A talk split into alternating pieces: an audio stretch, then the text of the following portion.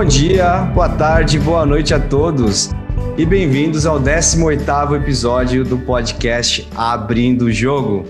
Meu nome é Yuri Genovese e hoje estou acompanhado de Carlos Estigarribia. Opa, fala aí pessoal. Jairo Lopes. E aí, tudo bem?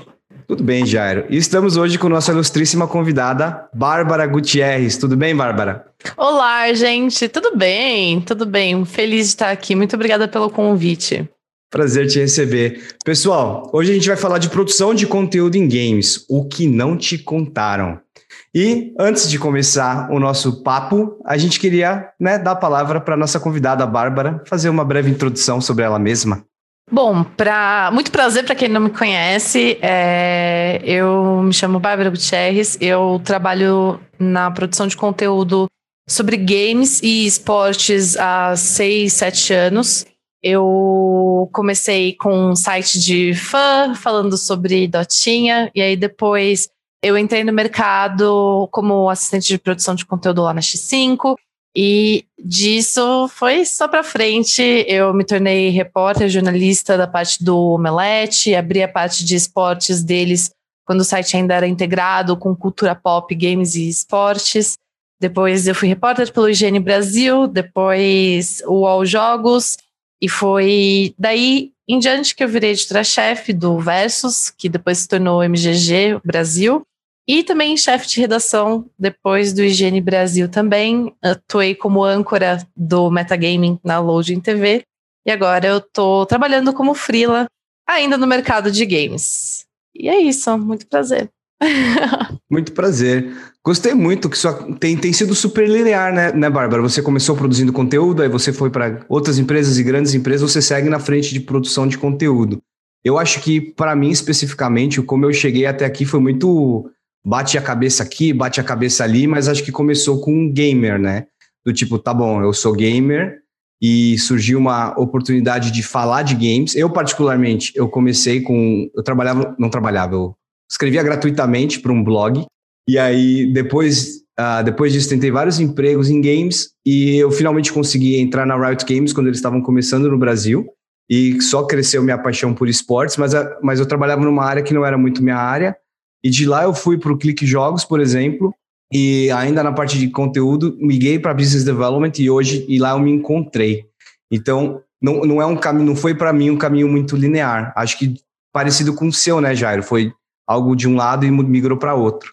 Foi. É, eu comecei escrevendo. É, eu comecei a descobrir que existia, podia se trabalhar com jogos no Brasil logo quando eu estava terminando o ensino médio. E eu falei, porra, é, gastei os últimos 16 anos da vida jogando videogame, agora eu vou querer continuar fazendo isso, né? Eu não sabia de nada.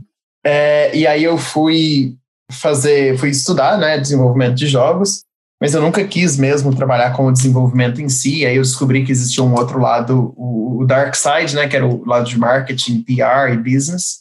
E aí comecei escrevendo review gratuito, review de graça também para alguns sites. Escrevi para a indústria de jogos durante um tempo.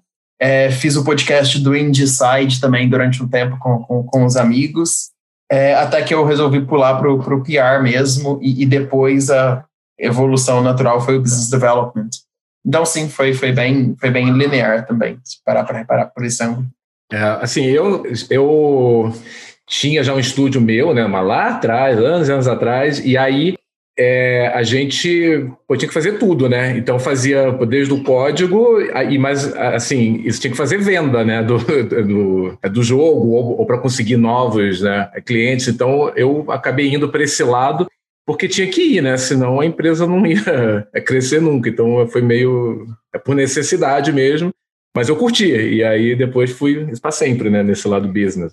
Era nessa época que escrevia código de jogos na máquina de escrever, né, Stiga? Era por aí, cara. A calculadora. Você viu que ele não deu datas, né? Ele falou ah, long, long ago. Cara, tem, é, tem é. olha só, isso era. Eu comecei em 96. O Jairo acho que nem era nascido. Caraca! Eu, eu nasci em 96. pois é, então. Você estava nascendo, eu estava fundando a minha primeira empresa, cara. Olha aí. Então, assim, eu, eu, eu, eu acho interessante porque, no final das contas, o mercado de games e esportes hoje é composto por profissionais que é, iniciaram suas, suas carreiras de forma hum, na verdade, não profissional, né? É, de forma amadora, porque eu também, vocês falaram, ah, escrevi de graça. Eu também, no meu início, foi um blog com amigos.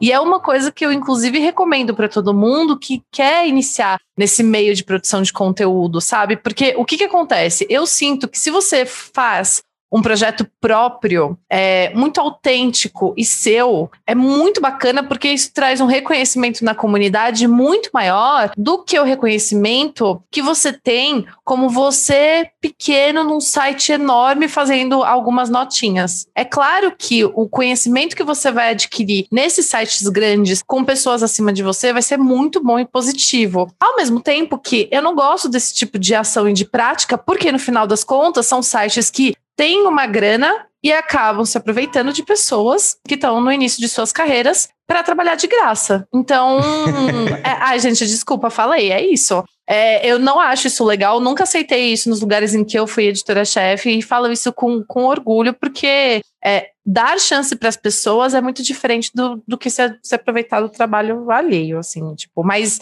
é, é, uma, é um jeito que muita gente começa, então é por isso que eu falo, faça um projeto seu, um Flickr, um YouTube, um Medium, etc., um, é, alguma rede social que seja sua e faça vai ser de graça sim, mas vai ser algo seu. Ô, Bárbara, sabe o que eu acho interessante nisso que você falou? Hum. Uh, porque quando eu comecei, não quando o Jair, porque o Jair nasceu ontem, mas quando eu comecei, não existiam redes sociais, né? A gente não tinha um Twitter, a gente não tinha.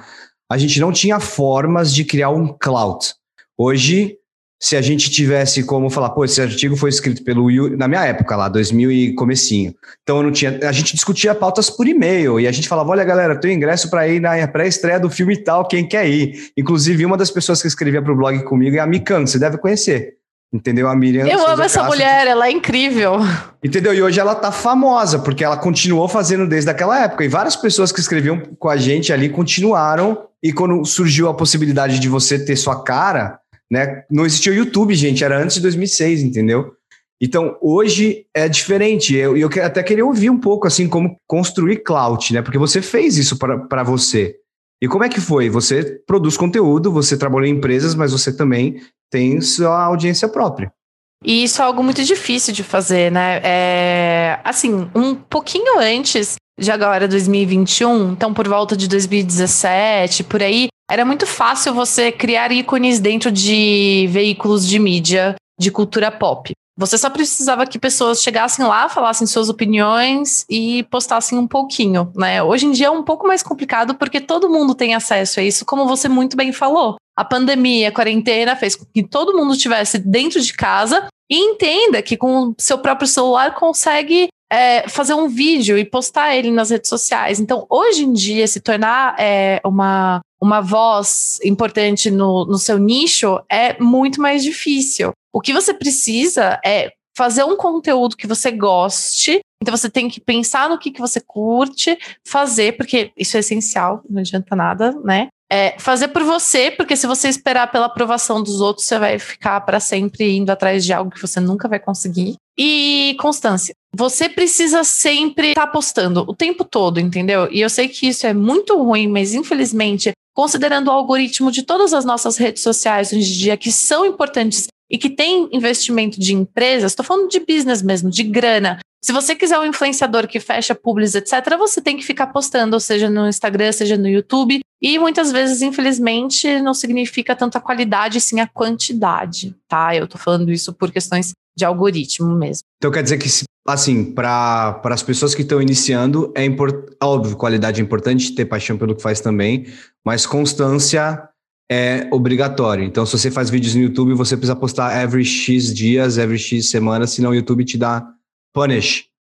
Exato, eu acho que assim, é, seja você um influenciador ou seja você uma empresa que está procurando fazer conteúdo, é, o importante é você ficar ligado em todas as mudanças de algoritmo dessas plataformas, porque o YouTube ele tem um, um algoritmo completamente diferente de vídeos do que o Instagram, entendeu? No IGTV. Os formatos são diferentes. No YouTube você faz horizontal, no IGTV você faz vertical. No YouTube, é, a plataforma leva muito em conta é, watch time, então o tempo assistido. Então, não importa tanto a retenção mais, e sim o tempo assistido. Portanto, o melhor é que seus vídeos tenham mais de cinco minutos, pelo menos. Já no IGTV, se você coloca um vídeo de mais de cinco minutos, ninguém vai assistir, entendeu? E o Instagram vai te punir porque ele vai ver que você não tá tendo engajamento nem retenção. Então, o IGTV tem que ser, tipo, de um a três minutos no máximo, sabe? É, saber bem quais são as plataformas que você está trabalhando é essencial, mas tá ali constantemente criando conteúdo é mais ainda, porque você mostra que tá ali o tempo todo para o público, sabe?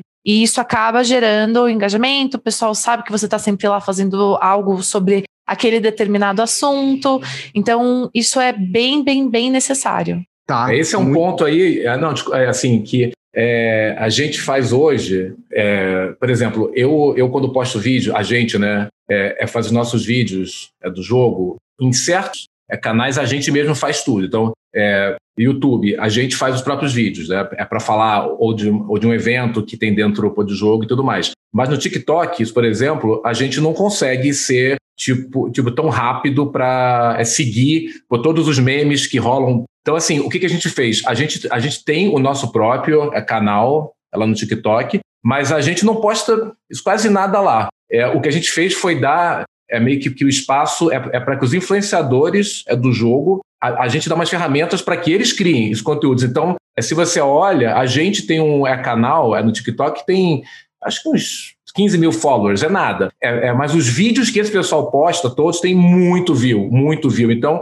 foi meio que a nossa tática, sabe? É, é no jogo, é no Avaquim, para falar: olha, a gente não consegue estar tá, em todos os canais de, de uma forma boa, relevante, aproveitando o que cada um deles tem, né? Então, a nossa tática foi para esse lado, de dar força para os nossos influenciadores. Normalmente, quando a gente fala sobre é, empresas, a gente tem uma equipe de social media não tão abastada quanto a gente gostaria, né? Infelizmente, isso é uma grande realidade. Então, a gente tem que ficar escolhendo, né? Ok, beleza, tenho essa força aqui, como que eu divido ela entre todas as plataformas existentes? E é muito difícil, porque no final das contas, são plataformas completamente distintas, com públicos muito diferentes também. E você tem que ter o mesmo conteúdo realizado de uma maneira completamente diferente de cada jeito. Então, se você vai falar, por exemplo, sobre a Vaquim, a forma como você vai falar no Facebook é de um jeito, completamente é. diferente do TikTok, completamente diferente do IGTV, completamente diferente do YouTube, porque são formatos distintos e públicos distintos.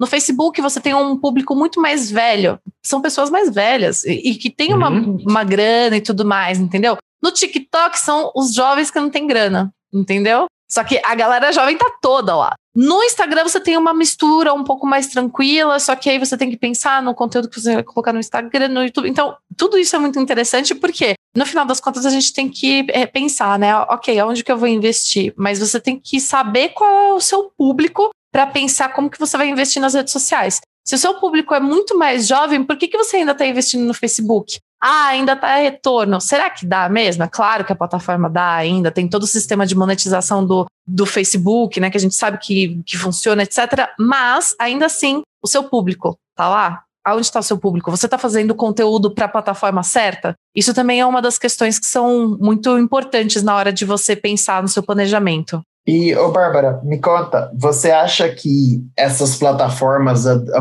amadureceram com o passar do tempo? E como que você acha que, que foi a, a, a progressão natural delas, assim, pelo menos as que você está ou já está há mais tempo? Como você acha que mudou, assim, de lá para de, de um tempo para cá? Ai, gente, não tem como a gente falar sobre meio de, de mídia social sem a gente falar sobre aquele documentário maravilhoso, Dilema das Redes, na Netflix, né? É dói muito... no coração. É, então, dói no coração, porque no final das contas é o que a gente faz. Aí eu penso assim, meu Deus, o que, que eu tô fazendo da vida? Mas tudo bem. eu acho que só a existência desse, desse documentário em si já é importante. Por quê? As redes sociais, elas começaram com o intuito de unir as pessoas, né? Só que, é, assim como, bom, não existe almoço de graça, né? Não sei se a mãe e a avó de vocês falam muito, mas as minhas falam. Então, a gente vê a, a, a, como as redes sociais elas se tornaram um meio muito bacana das empresas eh, explorarem comercialmente o marketing em cima dos usuários online, né? Então, assim, as plataformas elas evoluíram horrores, gente. Olha só a diferença entre o Facebook é, de antigamente e de hoje em dia. Eu uso, não tanto, mas ainda assim mudou demais. Instagram, mesma coisa. Todos os dias tem coisa nova por lá. TikTok, é, o, o, o próprio TikTok, ele, ele se ele veio super forte e aí o Instagram mudou por conta do TikTok. Então é, é, um, é uma evolução do mercado como um todo. Só que eu sinto que ainda essas redes sociais elas são muito focadas no trazer dinheiro. Óbvio, né? A gente está falando sobre um sistema capitalista, sobre empresas, né? A gente não está falando sobre um mundo cor-de-rosa. Mas ainda assim, falta uma responsabilidade social muito grande, eu acho, porque não só essa questão do que o dilema das redes trouxe, sobre a questão de é, mudança uh, de questões políticas uh, socioestruturais de, dos países, que aconteceu não só no Brasil, como nos Estados Unidos, enfim. Myanmar, né? Tudo. Exato, exato. Então, assim, evoluíram? Sim. De um jeito bom ou ruim? Cara, é, economicamente falando, para o marketing dessas empresas, muito bom. Eles estão agora, eles sabem como tirar o, o pingo do pingo do, da grana, entendeu? Toda vez que eu entro no meu Instagram, tem uns, uh, uns, uns ads, umas publis certeiras. Os caras vão direto ali, ó. Tênis, tênis bonito, assim, daqueles que eu olho e falo: caraca, eu, eu clico no link ainda, que eu sou trouxa. Clico no link, fico vendo, entendeu? Então, assim, é, no sistema. Quando de... vê, já tá chegando na sua casa, né? Exatamente. No sistema de monetização dessas empresas evoluiu muito bem. Só que no sistema de produção de conteúdo, será? Cada vez mais a gente está vendo que no Instagram, quanto mais as pessoas entrarem na plataforma, menos vai ser o seu alcance orgânico. Pô, como que você vai fazer conteúdo? Além de tudo, você está fazendo conteúdo gratuitamente lá. E não tem nem reach, não tem nem alcance. Então, tem sido mais e mais fácil fazer conteúdo, mas tem sido mais e mais difícil ter bons resultados com ele. Então, a evolução Eu... é muito boa para as empresas, mas para o usuário, será? Eu acho, eu acho interessante esse ponto, porque o Instagram, o Facebook, eles ah, recentemente adicionaram formas de, de pessoas que estão lá começar a monetizar de algumas formas, como marketplace, vender pelo Instagram e tudo mais. Uh, o TikTok tem um programa já from scratch, assim, de creators, o que eu acho super interessante, que é mais próximo ao YouTube. Incrivelmente, eu não enxergo o TikTok da mesma forma que eu enxergo o Instagram, por exemplo. Para mim, o TikTok é incrível, é pure entertainment. Eu fico feliz toda vez que eu uso. Eu saio feliz, entendeu? Uh, já o Instagram eu saio triste. E eu sempre fui o, o, Depois do Social Dilema, ainda eu quase deletei tudo, fiquei triste, enfim. E aí depois eu até expus isso para minha esposa, que agora tá começando a trabalhar com isso, e ela falou: Cara, eu acho que você segue as pessoas erradas. Eu acho que você usa a rede social da forma errada. E aí ela me falou como ela usa.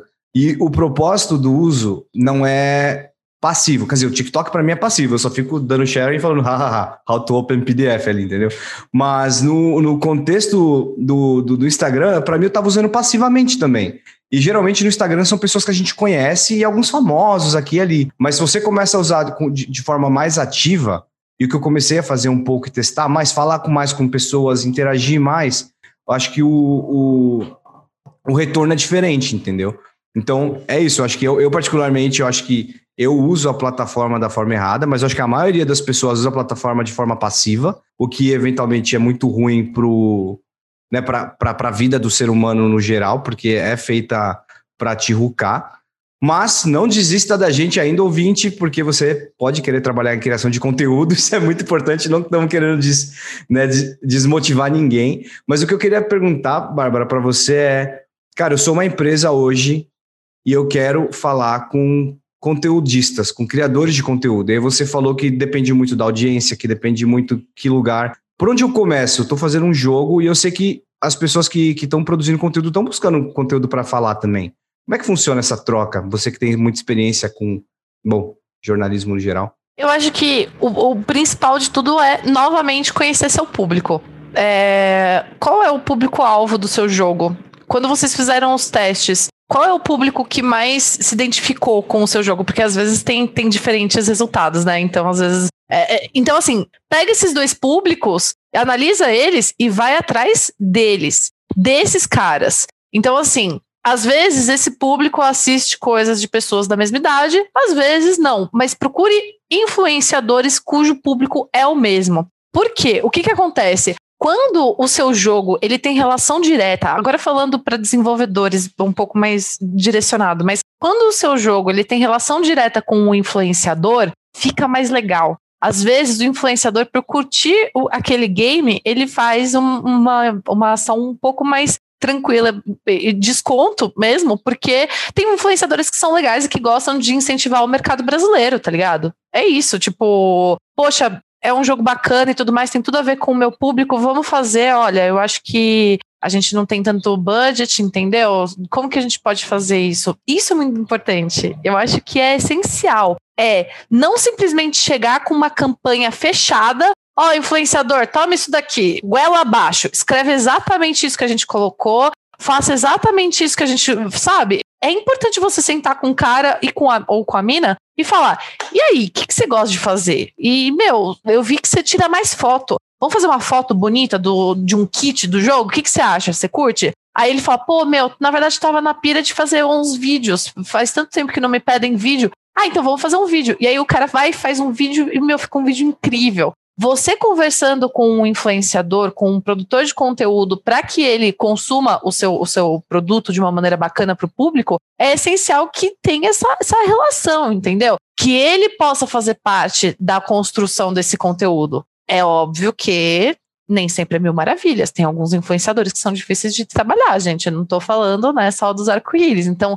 é tenso. Nesses momentos, esses influenciadores que são um pouco mais difíceis de trabalhar, eles têm os agentes. Aí vocês conversam com os agentes e dá na mesma, entendeu?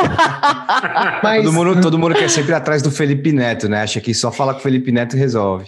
Mas não é só, não, não, não é só se eu tô fazendo um jogo, eu mandar um, um newsletter para 1.500 é, jornalistas e, e, blogueiros e vai assim faz marketing, não.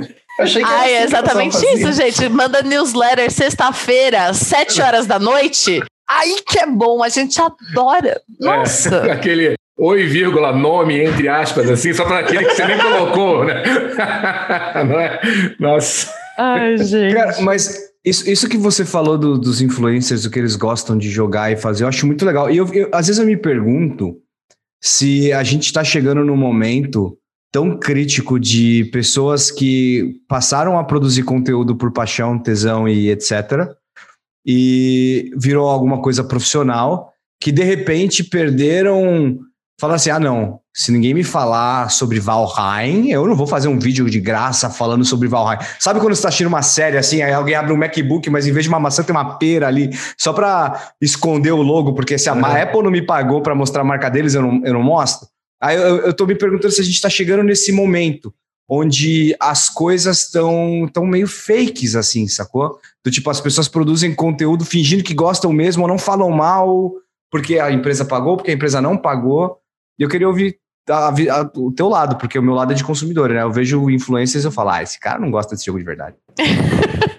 e é uma sensação que a gente tem, é, não só na área de games, mas na sociedade como um todo. A gente está em um momento de transição em que muita gente consegue fazer um conteúdo fake e só poucos conseguem fazer aquele conteúdo que eu gosto de determinar como premium, mas só premium não, não, não significa nada, né? Porque são pessoas que fazem aquele conteúdo com amor, com carinho, entende? Que, que realmente manjam daquilo que, que quando você assiste dá gosto de ver, entende? É, porque eu acho que isso não só falando sobre influenciadores, né, mas no conteúdo como um todo. Quando eu ainda trabalhava no UOL, é, os nossos gestores, eles as, várias vezes antes da pandemia, né, eles iam para essas, essas, esses eventos de tecnologia e um deles foi para um evento e ele voltou maravilhado falando que robôs estão começando a fazer uh, resultados, uh, notinhas de resultado de partidas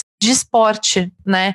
E que isso seria um grande avanço na, na produção de conteúdo. E isso é muito doido, porque traz uma reflexão do tipo: cara, quais são os conteúdos que os robôs vão conseguir fazer e quais são os conteúdos que eles não conseguem fazer? Porque esses conteúdos que o, o robô, que a máquina não consegue fazer, é isso, é, é isso que tá toda a, a, a, mágica do conteúdo, é aquela coisinha a mais. É quando você vê um post de um influenciador, você fala, putz, esse cara gosta desse jogo mesmo, dá até vontade de ver esse jogo. Nem gosto de ver o jogo, mas olha a animação do cara de ver isso. Deixa eu ver se vale a pena esse jogo aqui. Entende? Eu acho que esse plus dá o, o jeitão, assim. E aí pode ser que essa pessoa, que, que os influenciadores que façam esse plus, eles são os caras chatos que falam: não vou fazer do seu jogo.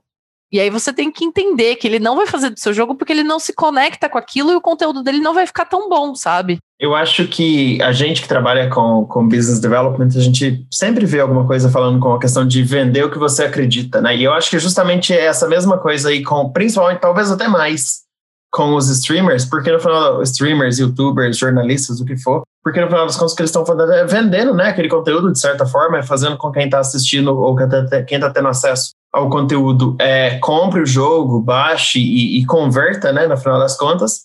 Mas acho que justamente se você não acredita no jogo que você está vendendo, você pode ter cobrado, sei lá, milhões para fazer uma campanha. Se você não acredita e não coloca a sua alma ali para vender aquilo, é, não adianta nada. E acho que é por isso também que os, os desenvolvedores precisam focar mais, e pensando até do lado do desenvolvedor indie brasileiro, de modo geral indie, é, precisa focar muito mais na quantidade, não é qualidade, é, é, quantidade não é qualidade, né? E focar mais em talvez explorar uma coisa menor, mais específica, um nicho que seja dois ou três YouTubers fazendo vídeo para o seu jogo, é, sobre o seu jogo, vai trazer provavelmente muito mais gente se eles forem as pessoas certas do que faria se você mandar o mailer lá sexta-feira, às sete horas da noite, para 1.500 influencers, né? Ô, Jairo. Total, eu acho que é por isso que os micro-influenciadores hoje em dia estão com tudo, assim, apesar dos números deles serem um pouco menores. Esse é um exemplo, porque eu ia dar assim, a gente é, é no Avaquim, a gente tem um é programa nosso, esse que é dos criadores Avaquim, né? E aí, é, isso todo mês a gente escolhe é, de 6 a 10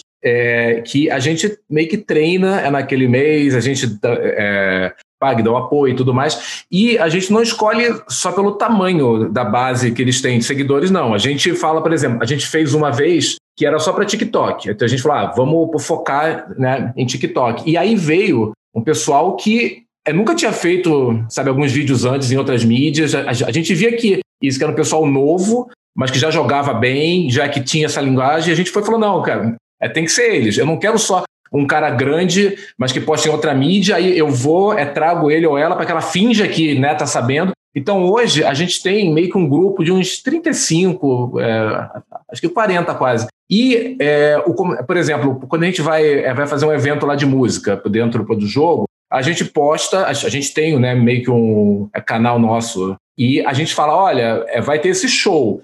É, isso, quem aqui isso quer postar sobre isso? E aí tem gente que fala: nossa, eu amo essa banda, eu sigo essa, essa cantora. Ele, Opa, então é, é, vem aqui. Não é nunca um negócio assim, ah, tá bom, eu te passo esse briefing e você fala de uma coisa porque você não entende. Agora mesmo, a, a gente fez algumas, ela, ela é de Boticário, né, que é uma, que é uma marca que está é, é, no jogo, e aí pô, teve uma delas que falou, gente, eu sempre usei. E aí ela, na própria live dela, é, não foi que ah, a gente é, é, falou para que ela fingisse que era fã da marca. Não, sabe, ela tinha todos, sabe, ela tinha tudo é, vários frascos antigos de série antiga. Ela falou: Olha só, sou muito fã, olha que legal. E ficou lindo o vídeo. Mas porque ela realmente é, é, joga, já acho que é uns sete anos a gente, é desde 2014, uma das primeiras aí, e ela usava mesmo, entendeu? A marca. Então aí ficou um conteúdo super autêntico. A galera falou: caramba, olha que legal, é melhor do que seu. Ah, não. É, pega alguém super grande, finge que essa pessoa joga ou que ela usa o Boticário e faz um videozinho que você fala, ah, pô, mas que mentira isso, hein? É um publizinho safado, né? Então, é, eu concordo. Acho que os micros, é, quando é, você pega saberes e elas, e aí você tem 100 desses, é 200, no final dá um super efeito. Pelo menos a gente nota isso hoje no Nova E assim, vamos, vamos ser sinceros, né? A gente está falando sobre games, etc. É uma comunidade incrível, super unida, só que ainda assim é um dos cenários assim com os fãs mais exigentes e chatos e tóxicos quando o negócio dá errado, entendeu? Então assim, você, quando você está investindo dinheiro é, no mercado de games e esportes, você tem que tomar cuidado para você não estar tá investindo X para depois você não ter que investir 3x na resolução de problemas que aquela campanha vai te dar, porque você escolheu a pessoa errada, que a comunidade não aceita, né? E, e, é muito complicado, porque, infelizmente, a comunidade ela já não aceita pessoas que fazem parte dela por N questões, né? De preconceito, etc. Imagina uma pessoa que faz que é de fora, né? Então é, o negócio precisa ser de dentro mesmo e, e focar muito mais na qualidade e constantemente produzindo conteúdo ali. Ô, Bárbara, você trouxe um ponto que acho que é uma, um, um ótimo hook para a próxima pergunta que eu queria que a gente falasse, que é como que é produzir conteúdo como entidade, como UOL, como IGN, versus produzir conteúdo como Bárbara.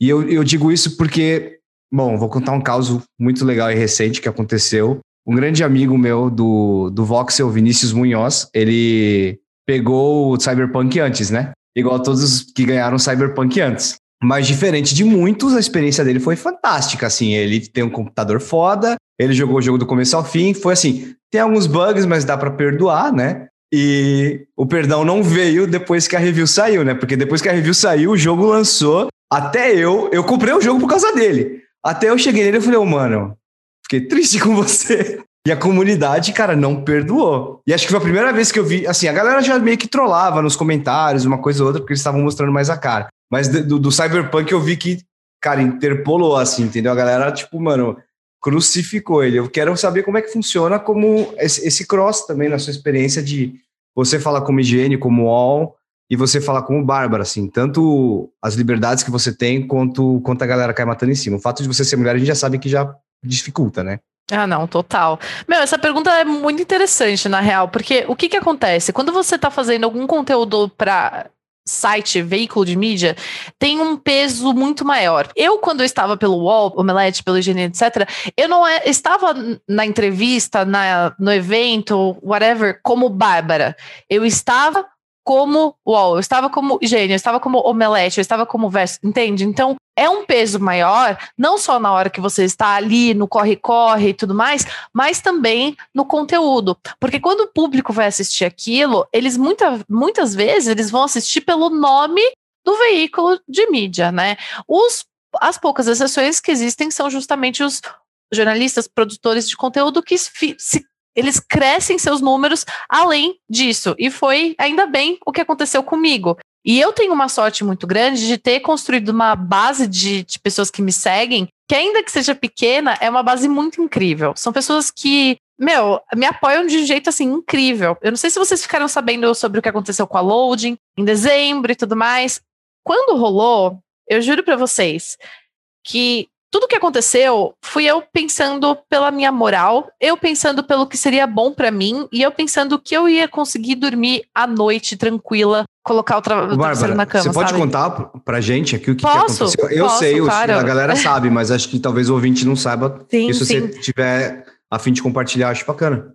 Claro. Bom, eu estava como chefe de redação do IGN Brasil do MGG e eu fui convidada pela Loading, que é o novo canal de televisão aqui do Brasil, é, a apresentar-se a âncora do Metagaming, que era um programa de esportes eletrônicos da grade deles, o programa mais importante, que era na, no horário de, da noite, né, é, horário nobre. E aí o que aconteceu? É, nós lançamos dois primeiros programas e depois a gente, a equipe toda do programa entrou em é, discordância com a chefia do, do canal, porque a gente queria falar sobre as coisas que estavam acontecendo no mercado e eles não queriam. Então, é, o que aconteceu foi que 10 pessoas foram demitidas e rolou o sindicato dos jornalistas, um monte de coisa, e é muito doido que eu, assim, eu tenha desistido de fazer jornalismo porque eu pensei, nossa, eu vou falar sobre política, né? Não sei, isso é meio difícil. Aí aconteceu o que aconteceu e eu fui demitida por censura falando sobre games. É uma vida muito doida, né, gente?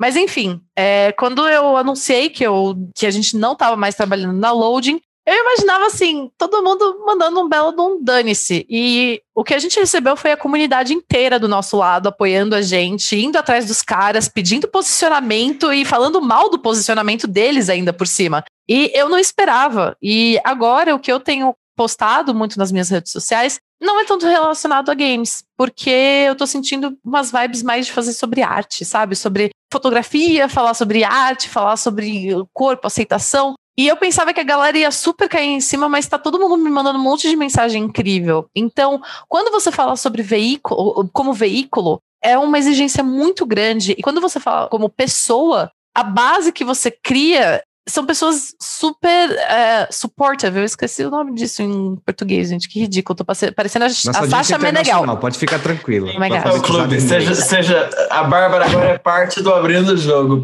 primeiro, o primeiro ponto. Enfim, eu acho que tem essa grande diferença, porque quando a gente fala sobre games e cultura pop, etc., a gente está no trabalho o tempo todo, né? Então tem essa persona. Você não pode, mesmo se for no pessoal, se você vai no seu Twitter e falar, ai, não gostei de WandaVision, você não pode não estar tá trabalhando, você pode não estar, tá, sei lá, fazendo qualquer outra coisa, as pessoas vão atrás de você. Como assim você não gostou de WandaVision? Olha a fotografia, olha o roteiro, olha não sei o que. Gente, o Estiga não gostou, opinião. inclusive, a gente pode discutir isso. Até agora não me convenceu, não, hein? Eu vi todos os episódios. Tô esperando ver se, é. ver se o último negócio melhora, mas enfim. Mas é, é, é, engraçado porque as pessoas precisam entender é, que a pessoa, ela, ela não é só games, ela não é só cultura pop, ela não é só esporte, né? Ela é completa, ela fala sobre várias coisas. Então tem essas diferenças, mas como um todo, você ainda precisa entregar qualidade, porque todo mundo vai duvidar de você. Não importa se você é mulher, óbvio que você sendo mulher vai ser mais difícil, etc e tal, mas você trabalhando nesse mercado, todo mundo quer o seu lugar e todo mundo vai é, falar mal do que você faz. Por mais que falem que não é isso, é isso. Isso é muito interessante porque eu me vejo na logo na, no meu lado consumidor que eu encontro alguém pelo assunto, pelo contexto, então, por exemplo, eu quero ver alguém falando de, cyberpunk em português, eu caio no canal da Kika e depois eu assisto tudo mais o que a Kika faz, porque eu gostei do como ela produz o conteúdo. Então, eu sigo youtubers há décadas, não me importa mais o que eles falam, importa quem são eles, porque para mim a graça é ver o, o conteúdo que eles produzem. Então, acho que a diferença entre instituição, entidade e pessoa é, é isso eu voto no higiene pelo conteúdo, pelo que eu quero ler, mas as pessoas mudam, né? Porque é uma entidade. É, e aí você vai acabar indo atrás de quem está falando e buscando no canal, porque você meio que se conecta com elas. Então, eu acho isso muito legal. Você comentou agora do esporte eletrônico. Eu acho que, é, que era legal a gente tocar um pouco nesse assunto, né? Eu gosto, a gente falou muito pouco. O Stiga não se importa, o Jairo não, só, não, não joga nem Counter-Strike, então eu, estou muito feliz de trazer alguém aqui que tem, tem um background e conhecimento e, e noção do esporte eletrônico. Eu queria a tua visão sobre esse mercado no Brasil e no mundo. Ai, gente, eu sou ridícula por esporte eletrônico, eu sou besta. Eu amo, eu amo esse mercado, assim. É, por mais que seja muito difícil de trabalhar no mercado de esportes, ainda mais sendo, sendo mina, etc, etc. Cara, esportes eletrônicos, como definir? Esportes eletrônicos são, obviamente, por si só, a, competição de jogos. Mas, sabe, nem todo jogo é esporte. E, e, digo mais, eu acho que nem todo jogo, nem toda publisher que tem dinheiro consegue fazer um game, transformar ele num esporte. Porque o que transforma um jogo em um esporte não é se ele é competitivo, não é se ele é multiplayer, não é se tem campeonato dele ou não, é a comunidade. Eu acho que é isso que me deixa maluca sobre esportes. Porque é, você pode ter milhões para investir num, num, num, torneio, como aconteceu com Halo. Eu posso falar nomes aqui? Claro, ah, pode. como aconteceu com Halo. A Microsoft investiu lá uma bandeja de grana para rolar, para acontecer Halo, para dar certo e nada acontece feijoada, gente. E aí? Porque o que o que manda nisso são os fãs, é a comunidade. Se eles gostaram do jogo, vai ter competição daquilo. E a gente vê como jogos que nunca poderiam ser competitivos direito com competições também. Então, ah, quem é que faz mais pontuação em tal jogo que não é competitivo? Ainda tem. Ah, speedrun não é de certa forma um tipo de competição também? Então, eu acho isso muito mágico. O, o eSport, ele é incrível e ele ainda vai superar os esportes ditos como tradicionais também, por conta da nossa situação é, social de ficar muito em casa, etc. E quem quer ver futebol, né? Que caído. um bando de homem é suado correndo atrás de bolas, gente. O que, que é isso? Por favor, eu prefiro meus jogos de fadinha. É, eu, eu acho que eu nunca fui mesmo. Eu sempre adorei jogar com os meus amigos, e acho que isso foi uma questão de, de fase da vida mesmo. Mas eu nunca fui de, de ser fã de esportes assim. Eu não tenho essa coisa de assistir uma streaming no Twitch, por exemplo, ou acompanhar um youtuber há muito tempo e tal. Eu não sei, isso nunca meio que me pegou assim de verdade. Mas eu sempre adorei ver a forma como, como empresa. Tipo, eu, eu fui começar a gostar de LoL esse ano através do Yuri jogando Wild Rift no mobile. É, mas eu sempre adorei a forma com que a Riot lida com a comunidade e os players. E aí agora com o podcast com o Stiga também, ouvindo as coisas que estão acontecendo no Avaquim é, e, e, ver realmente esse trabalho de comunidade. Eu acho que isso para mim é, é, é, muito legal. Eu acho que é aí que está justamente você ser, é, você ter sucesso é, em, em, jogos é, de competição ou jogos online do que você não ter. Assim, eu acho que é justamente isso, essa cultura que vai além da empresa e atravessa para o lado dos players também, sabe? Eu teria discordado com o que vocês estão falando há um tempo atrás. Porque para mim o esporte eletrônico era assim, era LoL porque é 5x5 é competitivo. Por que, que a galera assiste, não, não, assiste muito StarCraft? Porque é um X1, é meio babado, não tem muita competition ali. É tipo galera micrando e. E, e, e, a, minha, e a minha vibe era, por que, que esses jogos dão certo? Né? Eu sempre me perguntei, por que, que LoL deu certo como esporte eletrônico e por que, que esse aqui não deu? E para mim era o fator 5x5, competitivo, times ali, todo mundo vestido a camisetinha, bonito. E aí depois você via a galera, puta, saiu Among Us e pronto, o Twitch explodiu. Né? Eu não sei se a gente pode chamar de esporte eletrônico, mas aí saiu a galera que tava jogando Pokémon ao vivo na Twitch, tá ligado? E aí a galera ficava mandando os comandos na Twitch. Então, aí do tipo, a gente tá chamando de esporte eletrônico, mas a gente tá. É meio que uma comunidade de, de, de, de um game transformando esse jogo de formas incríveis. Porque Fortnite né?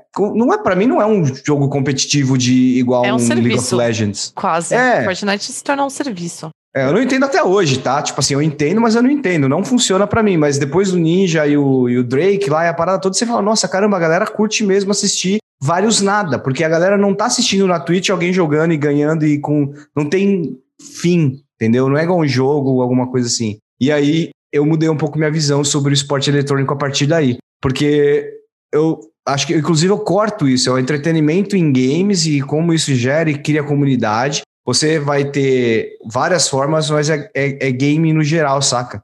E eu falei isso no último episódio, que saiu uma matéria do The Guardian, que eu acho meio bias, mas eu repito, que gaming se é, substituiu música como principal item da cultura popular. Então, eu, eu realmente acredito que o futuro do esporte é o esporte eletrônico, simplesmente porque Jovem não quer transar e não quer chutar bola. Jovem quer jogar LOL e comprar skin. Entendeu? eu apoio essa mensagem. Não, os filhos do Stig, inclusive, ele falou, ele falou algo tipo bizarro esse dia de como que eles estavam achando conteúdo e produzindo conteúdo dentro do Fortnite. Qual que era o é. contexto, é, Stig?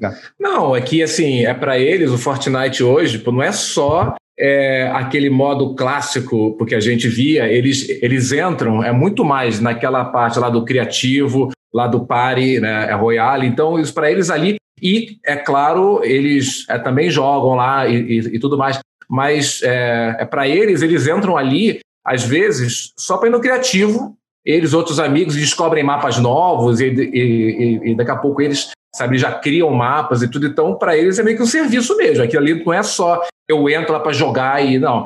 E quando eles ficam vendo todos esses streamers, é, às vezes não é nem para ver sobre se o cara joga bem ou, ou se joga mal. É que são vídeos engraçados, é como que o, o cara fala, sabe, tudo mais. Então, para eles é diferente. É assim, uma outra coisa, a gente é, tá fazendo é, algumas lives lá na é, Twitch, né? E eu falava assim, cara, mas será que pô, as pessoas pô, vão querer tipo, ir na Twitch para ver alguém jogando a gente a vaquinha? Porque eu, eu, eu, eu, tinha essa ideia de, ah, não, é só jogo de tiro, jogo de carro, jogo competitivo. E aí as pessoas amam e ficam. E aí, é tipo, ah, vão fazer ela uma enquete, né? É na hora. É com que roupa que eu vou é para essa festa? E todo mundo vota, e a galera dá lá os beats e tudo mais. Então, eu comecei a ver isso, que é, é, assim, assim como né, vocês estão falando aqui, é mais do que ser só o esporte, esses streamers todos é, é, mais do que só, acho que o game, mas é o lifestyle lá. Então, fico vendo, muita gente joga e é, sabe, enquanto joga, tá é, falando uma historinha, contando uma coisa, e que é super legal de ver, né? Acho que é conteúdo mesmo. As pessoas usam, isso pelo menos a gente, né? Às vezes o que mais dá, é, é, sabe, o pessoal vendo, pô, não é, é meio que o gameplay, é como que eles usam o jogo para falar de moda, para falar pô, de outros temas, e, cara, isso é muito legal. Então, por isso que eu também acho que esse é um caminho já que não tem volta, não. Acho que a gente vai ver cada vez mais isso e e os outros esportes e os outros jogos que não são games que se cuidem, porque não, isso não tem mais volta, não, gente. Agora, vocês não acham que, considerado esse fato, a gente ainda está muito preso na mão de grandes empresas e plataformas que dão enable nesse serviço. Do tipo, se acabar a Twitch, o que, que acontece? Se acabar o YouTube, o que, que acontece? Vocês não acham que, que, que hoje o criador de conteúdo ainda ele tá. Ele não, não, não tem as as formas necessárias para ele se promover fora dessas plataformas. Eu não sei, eu fico, eu fico Nossa, pensando eu acho o contrário, isso. Yuri. Eu acho que não, não, eu acho que também. As, plata não, as plataformas permitem, as plataformas estão dando dinheiro porque o cara tá lá com os patrocínios, mas ao mesmo tempo não existe a publicidade tradicional ali por trás. Tipo assim, o Netflix. Se alguém perguntar como é que o Netflix ganha dinheiro, todo mundo vai falar, ah, é assinatura. Não é assinatura. É a Nike no tênis da menina que tá no Stranger Things, entendeu? Ali é o dinheiro de verdade. E, e eu acho que hoje os criadores de conteúdo estão pouco inseridos nesse mercado, nessa profissionalização assim do, do perfil deles, entendeu? Porque esse da Netflix me pegou, entendeu? Meu antigo CEO me fez essa pergunta, e eu falei, é, subscription, irmão. Ele falou, meu irmão, ali é um penny só em relação ao quanto eles ganham de patrocínio das marcas que estão atrás desses. E aí eu me pergunto se existem formas dos, dos, dos influenciadores realmente menores é, terem possibil, as possibilidades que Felipe Neto e companhia têm de patrocínio, etc., se não, sem dependência das plataformas, sabe? Eu acho que, olha aí, o, o Mixer, por exemplo, que acabou. Qual foi, ótimo exemplo, Mixer, que acabou. Qual foi o, o, o impacto do, do Mixer acabar? Tipo, às vezes a Bárbara pode falar pra gente, você sentiu alguma coisa? Você viu alguma coisa que aconteceu com, com o fim do Mixer, por exemplo, Bárbara? É porque eu acho que a resposta tá, é, é, muito mais filosófica por questão de, tipo assim, as plataformas têm que trazer os, os, os watchers, os viewers, e eu já não sei a palavra disso em português, mas tem que Fala trazer... gaélico também, pô, já que está na é, Irlanda. Ex exato. É, tem que trazer os viewers, e, e, o que traz os viewers, na verdade, é conteúdo, então as plataformas precisam investir em conteúdo bom. Então é meio que um ciclo, assim, que eu, pelo menos, não consigo identificar onde é o, o começo desse ciclo. Então acho que o melhor exemplo talvez seja o fim do Mixer, assim teve algum impacto? O que, que, que você, você acha disso, Bárbara? A gente precisa pensar, assim, o, o porquê que as empresas querem uma plataforma de transmissão ao vivo, né? Porque, no final das contas, a gente ainda fala sobre grana. É, gente, falando sobre grana, a gente fala sobre o, o, tempo de retenção que o público de esportes e assim, eu não vou falar sobre, só sobre público de esportes, tipo, porque vocês levantaram ótimos exemplos aqui que não são só pessoas é, que amam esportes eletrônicos, são pessoas que são hardcore gamers, né? Que entram na Twitch, que assistem aos jogos, que acompanham as streams, etc. Então, é, no final das contas, as empresas querem essas pessoas ligadas na plataforma delas o tempo todo. A Microsoft com o Mixer, eles investiram em conteúdo. Eles investiram no, no Ninja, gente. Ninja, o Ninja, eh, que é assim, o, o cara, maior né? streamer do mundo. Falo isso de boca cheia, gente. Gosto do cara, não gosto do cara. A questão não é essa. Ele é o maior streamer do mundo. E eles investiram nele em mais um monte de grandes nomes para trazer na Mixer e mesmo assim não funcionou. Por quê? Aí entra naquela nossa discussão de que quando o público de esportes não gosta, e hardcore game, né, não gosta de alguma coisa porque tem a outra que eles acham que é um pouquinho melhor, que no caso é a Twitch, que ainda é a plataforma preferida dessa galera, eles não, não abraçaram a Mixer, entendeu? É a mesma coisa de tipo, não adianta você ter muito dinheiro aqui na Mixer que não vai rolar. Se, se, os, é. uh, se o público não tiver lá, como o Jairo disse, de que, que adianta? É que Twitch virou cotonete, assim, né, gente? Tu, tipo. Gilete. Não é, não é, é, é cotonete, é gilete, é o YouTube. Você não vai no, vamos na minha plataforma de, de vídeos online. Não existe, é YouTube, entendeu? Acho que todo mundo chegou muito tarde também. Então, você pode dizer, porque esse, essa é a briga que todo mundo fala assim: ah, se você quiser que a sua plataforma dê certo, você precisa de conteúdo, conteúdo exclusivo. Então, o Mixer teve a estratégia certa. Ele falou: vou, vou roubar o Ninja. O Ninja, o Ninja só vai streamar aqui. Eu acho que o Kami só streama pelo Facebook Gaming agora e algumas pessoas também. E tá dando alguma coisa certa ali, tá rolando um mix, mas ao mesmo tempo não tá dividindo essa audiência, né? Eu, Gente, eu essa... se nem o YouTube conseguiu tirar a, a soberania da, da Twitch nas lives, é, a Twitch é uma plataforma que ela já, como você falou, já, já tá integrada dentro da cultura do hardcore gamer, entendeu? É, é óbvio que é bom a gente ter é, competitividade entre empresas, porque aí entra naquele negócio de que a Twitch aqui no Brasil, gente, falando assim, sério, é, hashtag denúncia, tem streamers brasileiros que chegam a números absurdos e a Twitch ainda não tem tanta presença aqui no Brasil. Porque é, os caras já têm, já têm tranquilidade, entendeu? Estão com medo do quê? Do Facebook Game? Ir lá pegar o, o, Olha, o Gaules, o, mas- o Yoda? Não estão com medo. Mas tem um challenger novo aí vindo para trazer um tema de game, né? Here comes a new challenger que do que eu tô vendo, acho que o TikTok, ele quer se posicionar agora, tá entrando, eu tô vendo al- algumas coisas é, lá de lives e, e tudo pro público lá de celular. É quem já já tipo, é, é só joga é, é no celular e acaba não estando muito na Twitch, assim, quem ainda não tem esse hábito, entendeu? Então eu vejo, pelo menos eles, eu tô A começando Buia ver também isso, assim. tá bem a forte. buia, nisso, exatamente. Né? É, é. Então, talvez para esse Animo TV. público. E, e- exatamente. Acho que esses três estão lá tentando ver o- como que eles puxam esse público que é, tá na Twitch, mas não, de repente, tão forte. Não tá na e- Twitch. O mobile não está na Twitch. Pois é. Aí E é, é que um- tá. É um nicho que tem que ser explorado mesmo, assim, É, sabe? exatamente. é. Então, é. A Acho- buia é da galera do Garena, né? E o, Uhum. o que eu acho interessante é que, diferente da Twitch, para quem quer ver coisa de frifas, você vai na buia, porque a galera não tá twita- twitchando. Essa palavra não existe, mas eu acabei de inventar. E, e você. Mas aí que tá. O pulo do gato é que eles são os donos da plataforma também. Então, eles podem dar alguma coisa pro jogador que a Twitch não pode hoje. Né? Diferente do, do- da, da Microsoft, talvez, em algum jogo da Microsoft no passado com a Mixer, mas eu acho que o que aconteceu, vamos ser honestos, né? O que alguém falou assim: streaming tá dando certo. Aí os executivos coçaram o queixo assim e falaram: é, a gente precisa entrar. Aí os caras falaram, mas conteúdo é importante. Aí coçaram de novo e falaram, é mesmo, né? E aí o Bill Gates falou, galera, pega o maior ali. Bill Gates, Bill Gates nem participa mais, mas enfim. Falaram, pega o maior, porque aí a gente vai dar atenção para a plataforma. E aí eles só fizeram um produto ruim, porque o produto era ruim também. Né? Não adianta você ter o me- melhor, o melhor produtor de conteúdo se o teu produto é ruim, É. entendeu? Bicho, Então- pra, pra ir contra a Twitch, eles precisavam ter um produto melhor que o da Twitch e ainda convencer o público, tá ligado? Convencer É. a comunidade. Então, porque a comunidade tem, tem apelo emocional ainda, entendeu? Então, ai, Twitch, nossa, adoro. Então tem muito disso também. Gamer é difícil, né? Fala, É Jair. isso mesmo. É, eu acho que é isso então, né? A gente concluímos que gamer é difícil. Acho que essa que é a lição do. A gente Fica aí concluímos, né, Jair? A a gente missão. concluímos A gente- falar A português. gente concluímos. É, o, o português do Jairo acabou, hein, cara? Pela- Vamos fazer inglês agora, sendo Agora nós vai falar, então, o que, que a gente tá jogando antes da gente concluirmos. O Thiago vai ter que cortar isso, mano. Pera aí. Ah, não, não vai cortar, não. Não vai, não, vai ficar pra mesmo. todo mundo ver. Bom, acho que é isso então, né? A gente concluímos que, que o português morreu e que gamer é difícil.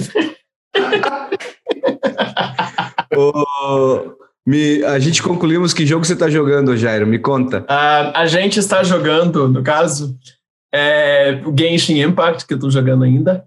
E aí eu queria agradecer aqui publicamente ao Stiga que me fez voltar pro The Last of Us 2. Então, obrigado, Stiga. É, e me pegou de novo, assim. Eu tinha parado porque eu fiquei puto, mas agora eu já, já tô rucado de novo.